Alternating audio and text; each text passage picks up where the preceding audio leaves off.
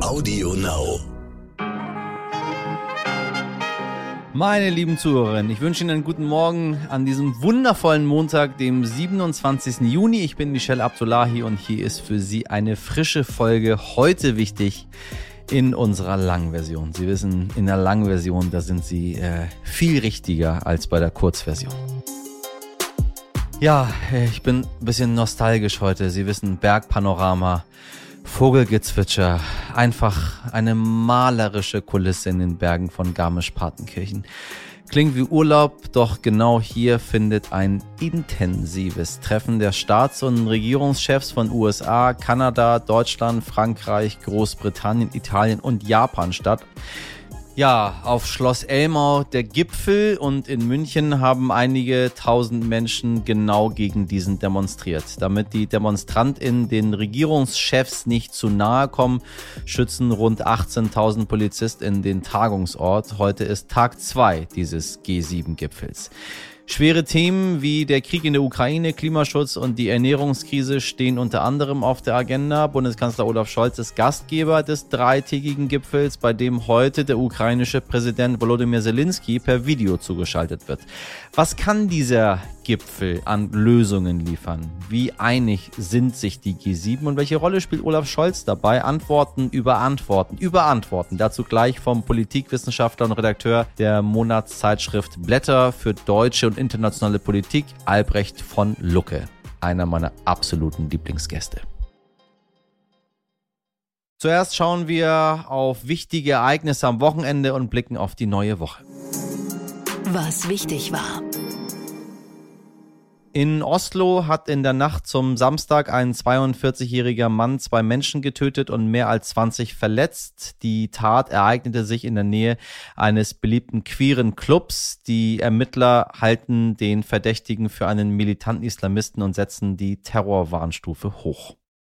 Der linken Parteitag in Erfurt hat eine neue Parteispitze gewählt. Mit gerade einmal 57,5 Prozent ist Janine Wissler als Parteichefin wiedergewählt worden. Martin Schirdewan erhielt 61,3 Prozent der Stimmen. Viele KritikerInnen sehen gerade mit der neuen alten Vorsitzenden Wissler nur einen halben Neuanfang. Mit der Partei Die Linke haben wir uns in Folge 303 vom Freitag ausführlich beschäftigt und äh, Sie sehen, irgendwie verlieren die immer und immer und immer mehr an Bedeutung in der Republik. Mal schauen, ob sich das irgendwann wieder ändert. Ich bin ja für eine Zwangsfusion mit der SPD. Da haben wir wieder Ruhe. Ich sehe schon, die einigen jetzt schon äh, ihre, ihren Podcast ausmachen. Aber ist so, wie es ist. Und am Freitag haben in Nordrhein-Westfalen die Sommerferien begonnen und damit auch ein Chaos an den Flughäfen in Düsseldorf und Köln. Stundenlang mussten Passagiere auf die Gepäckabfertigung und den Check-in warten.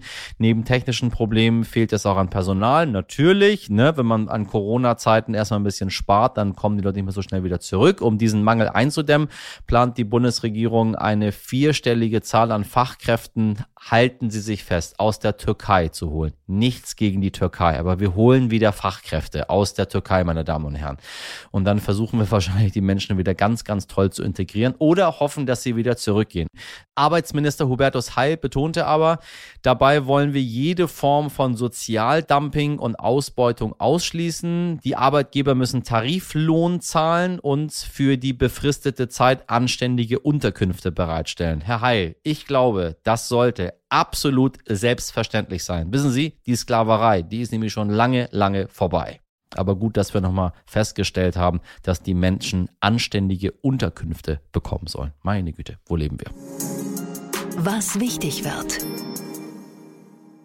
Ab heute bis Mittwoch werden die Urteile im Pariser Terrorprozess verkündet. Bei den Anschlagsserien vom 13. November 2015 hatten Extremisten insgesamt 130 Menschen getötet und 350 weitere verletzt.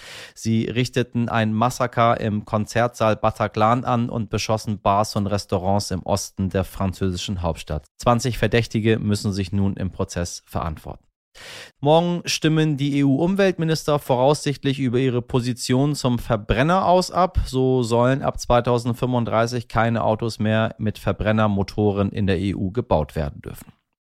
Am Mittwoch startet der NATO-Gipfel in Madrid. Die Staats- und Regierungschefs der 30 Bündnisstaaten sollen bei dem Spitzentreffen Entscheidungen zur Umsetzung der Reformagenda NATO 2030 treffen. Und am Samstag findet der Christopher Street Day in Köln statt. Das Motto ist für Menschenrechte, viele gemeinsam stark. Auf Schloss Elmau in Bayern treffen sich in diesen Tagen wichtige Wirtschaftsnationen aus aller Welt. Wobei die wichtigsten, muss man eigentlich sagen. Die Vereinigten Staaten, Kanada, Deutschland, Frankreich, Großbritannien, Italien und Japan. Das ist der G7-Gipfel und dieses Mal muss Olaf Scholz als Gipfelneuling alle zusammenbringen. Und weil sich die Weltordnung seit den 70er Jahren deutlich verschoben hat, hat Scholz noch wichtige andere Länder als Gast eingeladen. Indien, Indonesien, Südafrika, Senegal und Argentinien. Gestern haben sie sich bereits geeinigt, dass gemeinsam 600 Milliarden Dollar bis 2027 in weltweite Infrastruktur investiert werden sollen. Heute geht es um den Krieg in der Ukraine. Präsident Volodymyr Zelensky wird per Video zugeschaltet. Die Erwartungen sind hoch, doch gleichzeitig soll es keinen Entscheidungsdruck geben. Was ist also von diesem G7-Gipfel zu erwarten, wenn kein Entscheidungsdruck herrschen soll?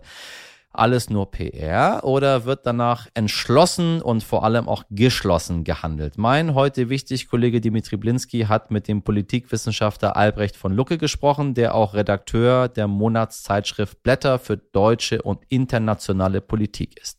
Herr von Lucke, ich grüße Sie. Hallo. Guten Tag, freue mich. Die Erwartungen äh, des Gipfels wurden direkt ein bisschen gedämpft. Äh, Olaf Scholz sagte, Elmau liegt in den Bergen, aber Berge versetzen werden wir dort sicher nicht. So ein Satz, der wird jetzt überall auch aufgegriffen, wenn man sich äh, vorstellt, wie teuer dieser Gipfel auch ist. 166 Millionen, nochmal 30 Millionen teurer als vor sieben Jahren. Der ganze Aufwand, der getrieben wird. Und dann sagt der Bundeskanzler, ja, Berge versetzen werden wir nicht. Wir werden mal miteinander sprechen. Wie wirkt der Satz auf Sie? Das nennt man Erwartungsmanagement. Er versucht, den Ball eher flach zu halten, aber eins müssen wir natürlich uns gleich bewusst machen. Äh, diese Hunderte von Millionen sind nichts verglichen mit dem, worum es gegenwärtig geht. Das muss man sich immer bewusst machen. Diese Debatten um Millionen. Es sind drei Tage, in denen die von westlicher Seite, muss es immer ausdrücklich sagen, von westlicher Seite dezidiert wichtigen Staats- und äh, Regierungschefs kommen.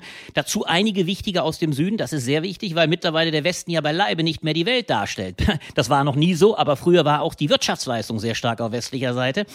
Das ist seit der ersten äh, G6, die damals 1975, also vor jetzt 47 Jahren stattfinden, hat sich das völlig verändert. Das Gewicht ist also jetzt weit mehr auf der Seite derer, die nicht teilnehmen. Und es kommt ganz entscheidend darauf an, dass die drei anderen, äh, dass in den drei Tagen, die jetzt die anderen Staats- und Regierungschefs tagen, auch mit wichtigen Staaten äh, wie Indonesien, die in Kürze den G20-Gipfel vorzubereiten haben, dann aber auch vor allem Südafrika, Indien, ganz entscheidend, also wichtigen Staaten auch der sogenannten BRICS-Staaten, die zum Teil durchaus äh, zu Russland tendieren, auch zu China. Da ist das ganz, ganz wichtig, dass hier ein persönliches Gespräch stattfindet und deswegen sind diese Millionen, die gespendet werden, Entschuldigung, eher ausgegeben werden, äh, die sind gut investiertes Geld und man kann nur hoffen, dass natürlich das, was Olaf Scholz jetzt sehr flach hält, Berge werden wir nicht versetzen, wenigstens in Bruchteilen vonstatten gehen. Also, ich sag mal, wenn dabei kleine Hügel versetzt werden, wäre das in, vor dem Hintergrund dieser ungeheuren Krise, in der wir uns befinden, schon eine große Menge. Sie haben es gerade schon angesprochen. Indien, Indonesien, Südafrika, Senegal und Argentinien sind als Gastländer auch mit dabei. Und äh, ja, wie, wie einigt man mit, sich mit solchen Ländern oder wie kommt man mit solchen Ländern zusammen? Wenn man sich anschaut, Indien äh, bezieht immer mehr Öl und auch Kohle vor allen Dingen aus Russland. Ähm, ja, wie schwierig werden solche Gespräche? Die Gespräche sind sicherlich immens schwierig, aber zunächst einmal kommt es überhaupt darauf an, eine vertrauensbildende Basis zu finden. Und das ist momentan so ungeheuer wichtig. Deswegen ja auch dieser besondere Faktor, das hat es noch nie gegeben, dass dieser Gipfel äh, der G7 über äh, drei Tage geht. Das ist eine enorme Länge. Man will also intensiv ins Gespräch kommen.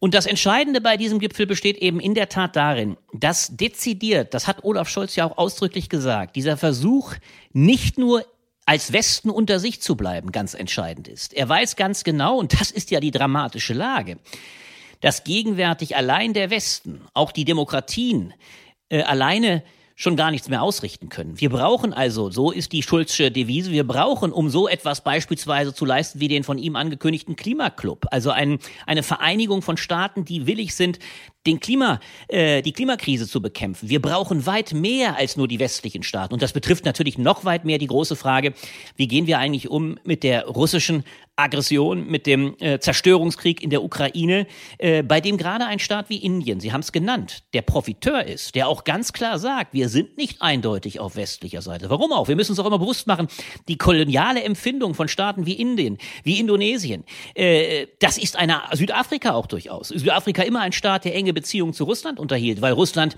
äh, zu Apartheid-Zeiten äh, Südafrika unterstützt hat. Das sind alles andere historische Gedächtnisse als die unsrigen. Dort hat man einen anderen äh, Blick auf diesen Ukraine-Krieg äh, und man muss natürlich jetzt seitens der Staatschefs, natürlich spielt Joe Biden eine ganz entscheidende Rolle, alle Versuche unternehmen, nicht um unbedingt diese Staaten alle auf die westliche Seite zu ziehen. Die werden nie Teil des Westens im engeren Sinne sein, aber zumindest ein Verständnis dafür zu schaffen, dass man äh, unbedingt diesen Krieg beenden muss. Und da spielt natürlich ein Staat wie Indien eine große Rolle, der momentan ganz klar sagt, wenn Russland billiges Gas, billiges Öl äh, anbietet, dann greifen wir da gerne zu. Das wird sich übrigens, glaube ich, auch nicht so schnell ändern. Aber die, trotzdem ist die entscheidende Frage, wie kann man zum Beispiel mit einem Milliardenstaat wie Indien umgehen, damit der nicht an diese doch ziemlich klare Front von Russland und China, die sich ja unverbrüchliche Freundschaft ge geschworen haben, zwei autoritäre, ja, man muss fast sagen, totalitäre Staaten, äh, damit nicht in diese Richtung zu sehr abdriftet. Das ist ein großes Ziel dieses Gipfels. Und deswegen glaube ich, weil Olaf Scholz die Schwierigkeiten sieht, hält er den Bach, Ball äh, am Anfang eher flach. Nun ist Olaf Scholz ja noch ganz neu in diesem Gipfelgeschäft sozusagen, um solche schwierigen Verhandlungen zu führen, um so überzeugend zu sein. Was glauben Sie, was braucht es dafür? Braucht es dafür gewisses Standing? Braucht es dafür, ja, gewisse andere Argumente? Wie schätzen Sie das ein? Wie, wie wird er das schaffen? Ja, Sie sagen das äh, ganz richtig. Es braucht ein Standing. Und natürlich ist das eine enorme Hypothek, die jetzt auf den Schultern von Olaf Scholz lastet, in einer, ja, wahrscheinlich sogar der schwierigsten Krise mindestens Europas seit Ende des Kalten Krieges, wahrscheinlich sogar seit 45. Das muss man deutlich sagen. Es hat nie einen solchen äh, Krieg eines äh, und hier sogar des größten, nennen wir es mal größten, zu Europa gehörenden Staates, damit meine ich durchaus Russland, wenn auch Russland eine asiatische Seite auch hat, aber trotzdem des größten Staates auf den zweitgrößten, mit dem Anspruch, diesen äh, quasi zu zerstören. Das hat es nie gegeben. Das ist zweifellos die größte Krise Europas seit 45. Aber äh, und jetzt haben wir es mit einem Kanzler zu tun, der ja vielleicht nicht zufälligerweise jetzt der Kanzler ist, weil Putin sich überlegt haben wird, dass der Abgang von Angela Merkel mit ihrem Standing, denn sie hatte das nach 16 Jahren Kanzlerschaft Wirtschaft. Das ist eine Lücke, in die Putin natürlich möglicherweise auch bewusst reingestoßen ist. Und Olaf Scholz wird jetzt natürlich versuchen müssen, diese Credit, äh, diese Stärke Deutschlands, auch gerade an der Seite Macrons, der jetzt durch seine jüngsten Wahlen ja geschwächt worden ist, äh, diese Stärke damit ganz Europas aufzubauen und deutlich zu machen, äh, ich trete in die Fußstapfen von Merkel und bin, ich bin in der Lage, es ähnlich wie vielleicht Angela Merkel beim letzten Mal vor sieben Jahren in Elmau 2015, wo ihr ja gerade im Zusammenspiel mit Obama jedenfalls symbolpolitisch einiges gelungen ist ist. Es war äh, seitdem eine klare Achse zwischen äh, Merkel und Obama. Äh, wenn ihm Ähnliches gelingt, also hier auch Geschlossenheit mit Joe Biden zu demonstrieren, der ja dramatischerweise, muss man auch sagen, wahrscheinlich auch schon möglicherweise bei den Kongresswahlen geschwächt sein dürfte. Aber dann könnte Olaf Scholz in eine Rolle einer wichtigen, wie es Lars Klingbeil gerade sagte, einer Führungsmacht hineinwachsen. Das ist ja der neue Anspruch der SPD und das muss Olaf Scholz jetzt natürlich versuchen. Nun hieß es auch immer, diese Gipfel, die hätten eben keinen Entscheidungsdruck sozusagen hinter sich. Also die Politik trifft sich, ähm, man spricht miteinander, ohne dass man jetzt ganz konkret Entscheidungen treffen muss. Sie haben aber gerade schon gesagt, wie wichtig die Fragen sind, die gerade auf der Tagesordnung stehen. Also haben wir nichtsdestotrotz auch trotzdem ja große Erwartungen an diesen Gipfel. Ja, unbedingt. Äh, und deswegen ist dieser äh, Gipfel, da haben Sie etwas sehr Richtiges betont, einer, der doch unter einem gewissen Entscheidungsdruck steht. Denn natürlich werden schwerwiegende Gespräche über die Frage des Umgangs mit der Ukraine stattfinden. Es bröckelt ja nicht nur in Westeuropa zunehmend die Bereitschaft, das merkt man, die, äh, die, den Krieg zu unterstützen, auch militärisch gegebenenfalls. Das kann man gewissermaßen in einem großen Draufblick so beobachten, je weiter man von der Ukraine wegkommt, äh, also Richtung Westen, Frankreich, Italien, umso geringer wird die Bereitschaft, diesen Krieg zu unterstützen. Zumal, wenn noch etwas hinzukommt, also die Verteidigung der Ukraine zu unterstützen, zumal, wenn noch etwas hinzukommt, die eigenen Probleme immer größer werden. Und in dem Maße, in dem Putin, wir erleben das ja gerade, einen Spaltpilz in die Europäische Union treibt, indem er dezidiert Europa abkoppelt, äh, war möglicherweise mit dem Sommer auch schon von der Gasversorgung. Äh, in dem Augenblick werden die innereuropäischen Debatten um die Frage, wer bekommt dann noch die Gasressourcen. Es gibt dann auch einen äh, Verteilungsmechanismus in der Europäischen Union, dass die besser situierten, energetisch besser situierten Staaten den schwächeren Gas abgeben müssen, abtreten müssen. Das wird enorme innereuropäische Konflikte nach sich ziehen.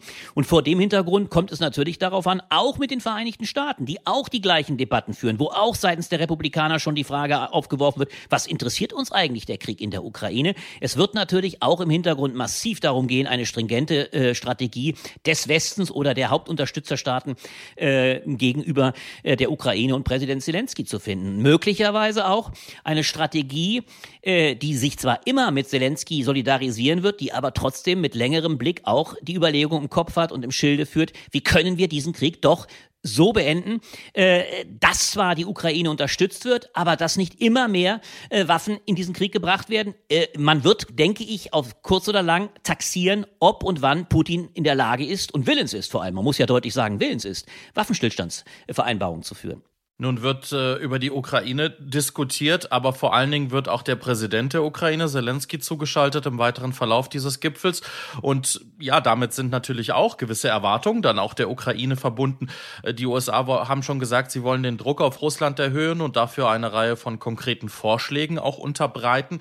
Ähm, wie schwierig wird das auch, ähm, mit, mit Scholz äh, sozusagen zusammenzukommen und da eine Linie zu finden?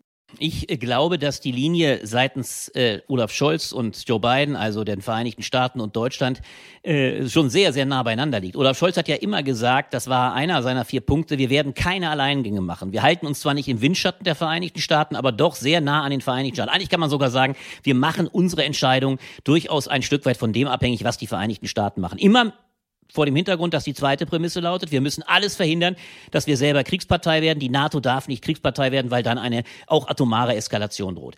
Ich glaube, diese Linie ist schon ziemlich klar. Und wenn man äh, die eigentliche Frage, die doch immer im Raum steht, äh, beantworten will, dann wird es sich um eine Frage kreisen. Ist die Ukraine, die momentan ja unter einem massiven äh, Übergewicht Russlands leidet, äh, die Russen haben das 20-fache offensichtlich an äh, militärischer Ausrüstung, also vor allem Artillerie. Sie haben sogar äh, weit mehr noch an Übergewicht an Munition. Es gehen, äh, man spricht vom 40-fachen. Äh, das heißt, die Ausrüstung und die, die, die, die die äh, Abwehrmöglichkeiten äh, über Flugabwehrgeschütze und dergleichen sind so geschwächt, dass die große Frage im Raum ist, wie lang kann die Ukraine bei immer größerem Verlust an Leib und Leben, wie lang kann sie diesen Krieg noch führen? Äh, offensichtlich gibt es strategische Überlegungen, das ist jedenfalls immer wieder zu vernehmen, dass die Ukraine jetzt noch einmal sehr auf Rüstung drängt, das erleben wir ja auch immer wieder, äh, und die Ukrainer offensichtlich hoffen, dass sie irgendwann, vielleicht im August, äh, zu einer Offensive zwecks Rückeroberung oder zumindest Festigung ihrer Linien kommen. Ich habe den Eindruck, dass man diesen Wunsch offensichtlich gegenwärtig noch unterstützt, äh, um der Ukraine auch nicht in den Rücken zu fallen. Denn wir müssen uns immer bewusst machen, man hat immer letztlich Solidarität versprochen. Bisher ist aber vor allem seitens Deutschlands nicht gerade sonderlich viel und wenn dann auch recht spät geliefert worden. Das heißt, es könnte einiges dafür sprechen, dass man sich auf eine äh, Verteidigung, eine Unterstützung auf geraume Zeit verständigt, damit man auf diese Weise äh, die Ukraine nicht im Stich lässt, aber in dem Wissen darum, dass dann wenn man sieht, ob das Erfolg hat, ob möglicherweise auch eine Stabilisierung äh, stattfindet, also putinsche Truppen nicht weiter vordringen können im besten Fall, dass dann vielleicht der richtige Zeitpunkt ist, um äh, Waffenstillstandsverhandlungen äh, zu führen. Ich kann mir beim besten Willen nicht vorstellen, dass man schon jetzt die Lieferung absetzt, denn das würde ja bedeuten, dass man die Ukraine faktisch ihrem Schicksal überlässt. Äh, das ist ja auch, und das wird die Anfrage von Zelensky wieder sein, er hat das jüngst wieder gesagt. Man muss es mal zuspitzen. Er sagt ganz klar, wir verteidigen Europa, wir binden ein Russland, ein imperialistisches Russland, das ja so Wladimir Putin sehr klar gesagt hat, wir wollen eigentlich über die Ukraine noch hinaus. Das ist nur ein Schritt. Wir wollen eigentlich letztlich die Hegemonie in ganz Europa. Damit kann Zelensky für sich reklamieren, wir verteidigen mit Leib und Leben äh, auch Europa, die Freiheit Europas. Deswegen gebt uns wenigstens die Waffen. Ihr müsst ja nicht selber kämpfen, aber liefert uns die Panzer und äh, Flugabwehrgeräte, damit wir uns verteidigen können. Ich nehme an, diesem Ruf wird man sich nicht verschließen, aber auch in der Erwartung natürlich, dass das auch in den westlichen Bevölkerungen nicht ewig aufrechtzuerhalten ist.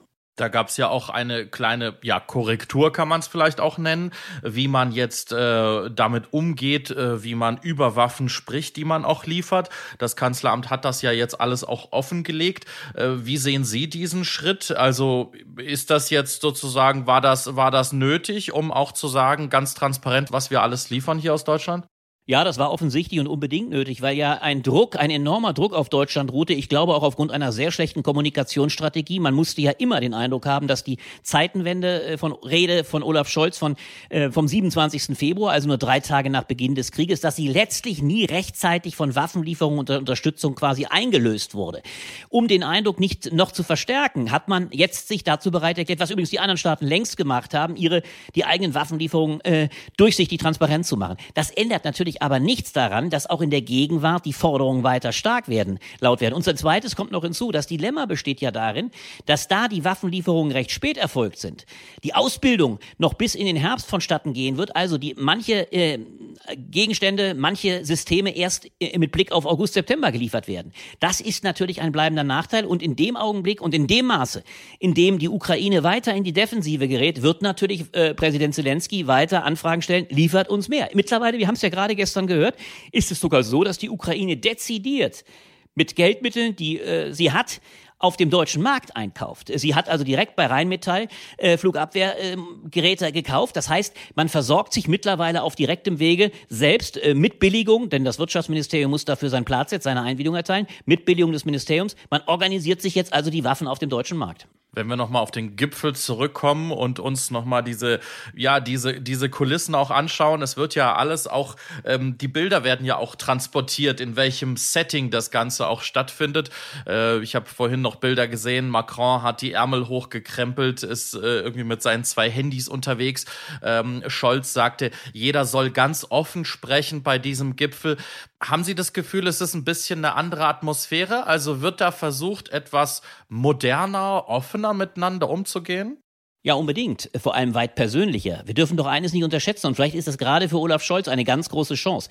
Der Kanzler, der, wie wir ja nun erlebt haben, nicht unbedingt zu großer Offenheit äh, und großer Empathie neigt, äh, kann natürlich in solchen Hintergrundgesprächen im kleinen Kreis sich noch einmal ganz anders geben. Und wenn wir an die deutsche Geschichte denken, wie wichtig auch das Zwischenmenschliche gewesen ist, denken wir nur an die ungemeine Fähigkeit von Helmut Kohl, der ja gerade auf zwischenmenschlichem Wege mit Gorbatschow, aber auch mit äh, George Bush, dem Älteren, in der Lage war, die wichtigen Potentaten für sich zu gewinnen und auf seine Seite zu ziehen, dann ist natürlich die Option, gerade für einen Newcomer wie Olaf Scholz, dass er jetzt sich den Menschen stärker zeigt, auch persönlich zeigt, eine riesige Chance. Eigentlich ist es nur ein großes Dilemma, dass Präsident Zelensky nicht da ist, aber man darf auch das nicht unterschätzen.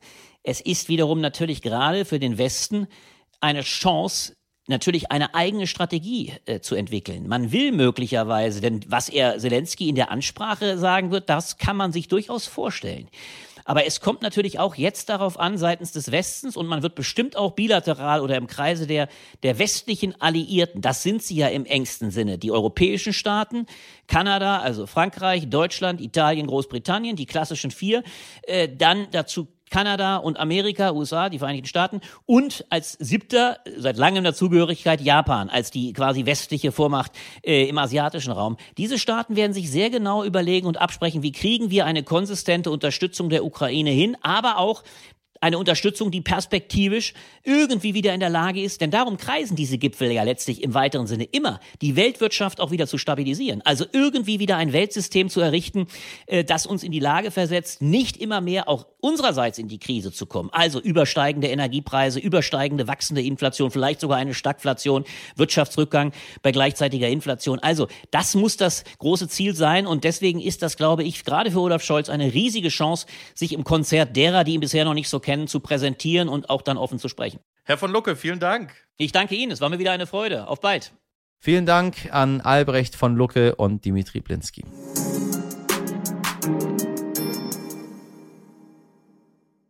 Das war's mit unserer Long Version. Ich hoffe, äh, Sie können nun gut informiert in diesen Montag starten. Fragen, Kritik, Anregungen, was immer Sie möchten, schicken Sie gerne an heute wichtig at Stern.de. Meine Redaktion besteht auch heute wieder aus Mirjam Bittner und Dimitri Blinski. Produziert wurde diese Folge von Nikolas Femerling für Sie. Wir hören uns morgen wieder zur gewohnten Uhrzeit ab 5 Uhr. Schönen Montag, machen Sie was draus. Ihr Michel findet G7-Treffen irgendwie so, naja, Abdullahi.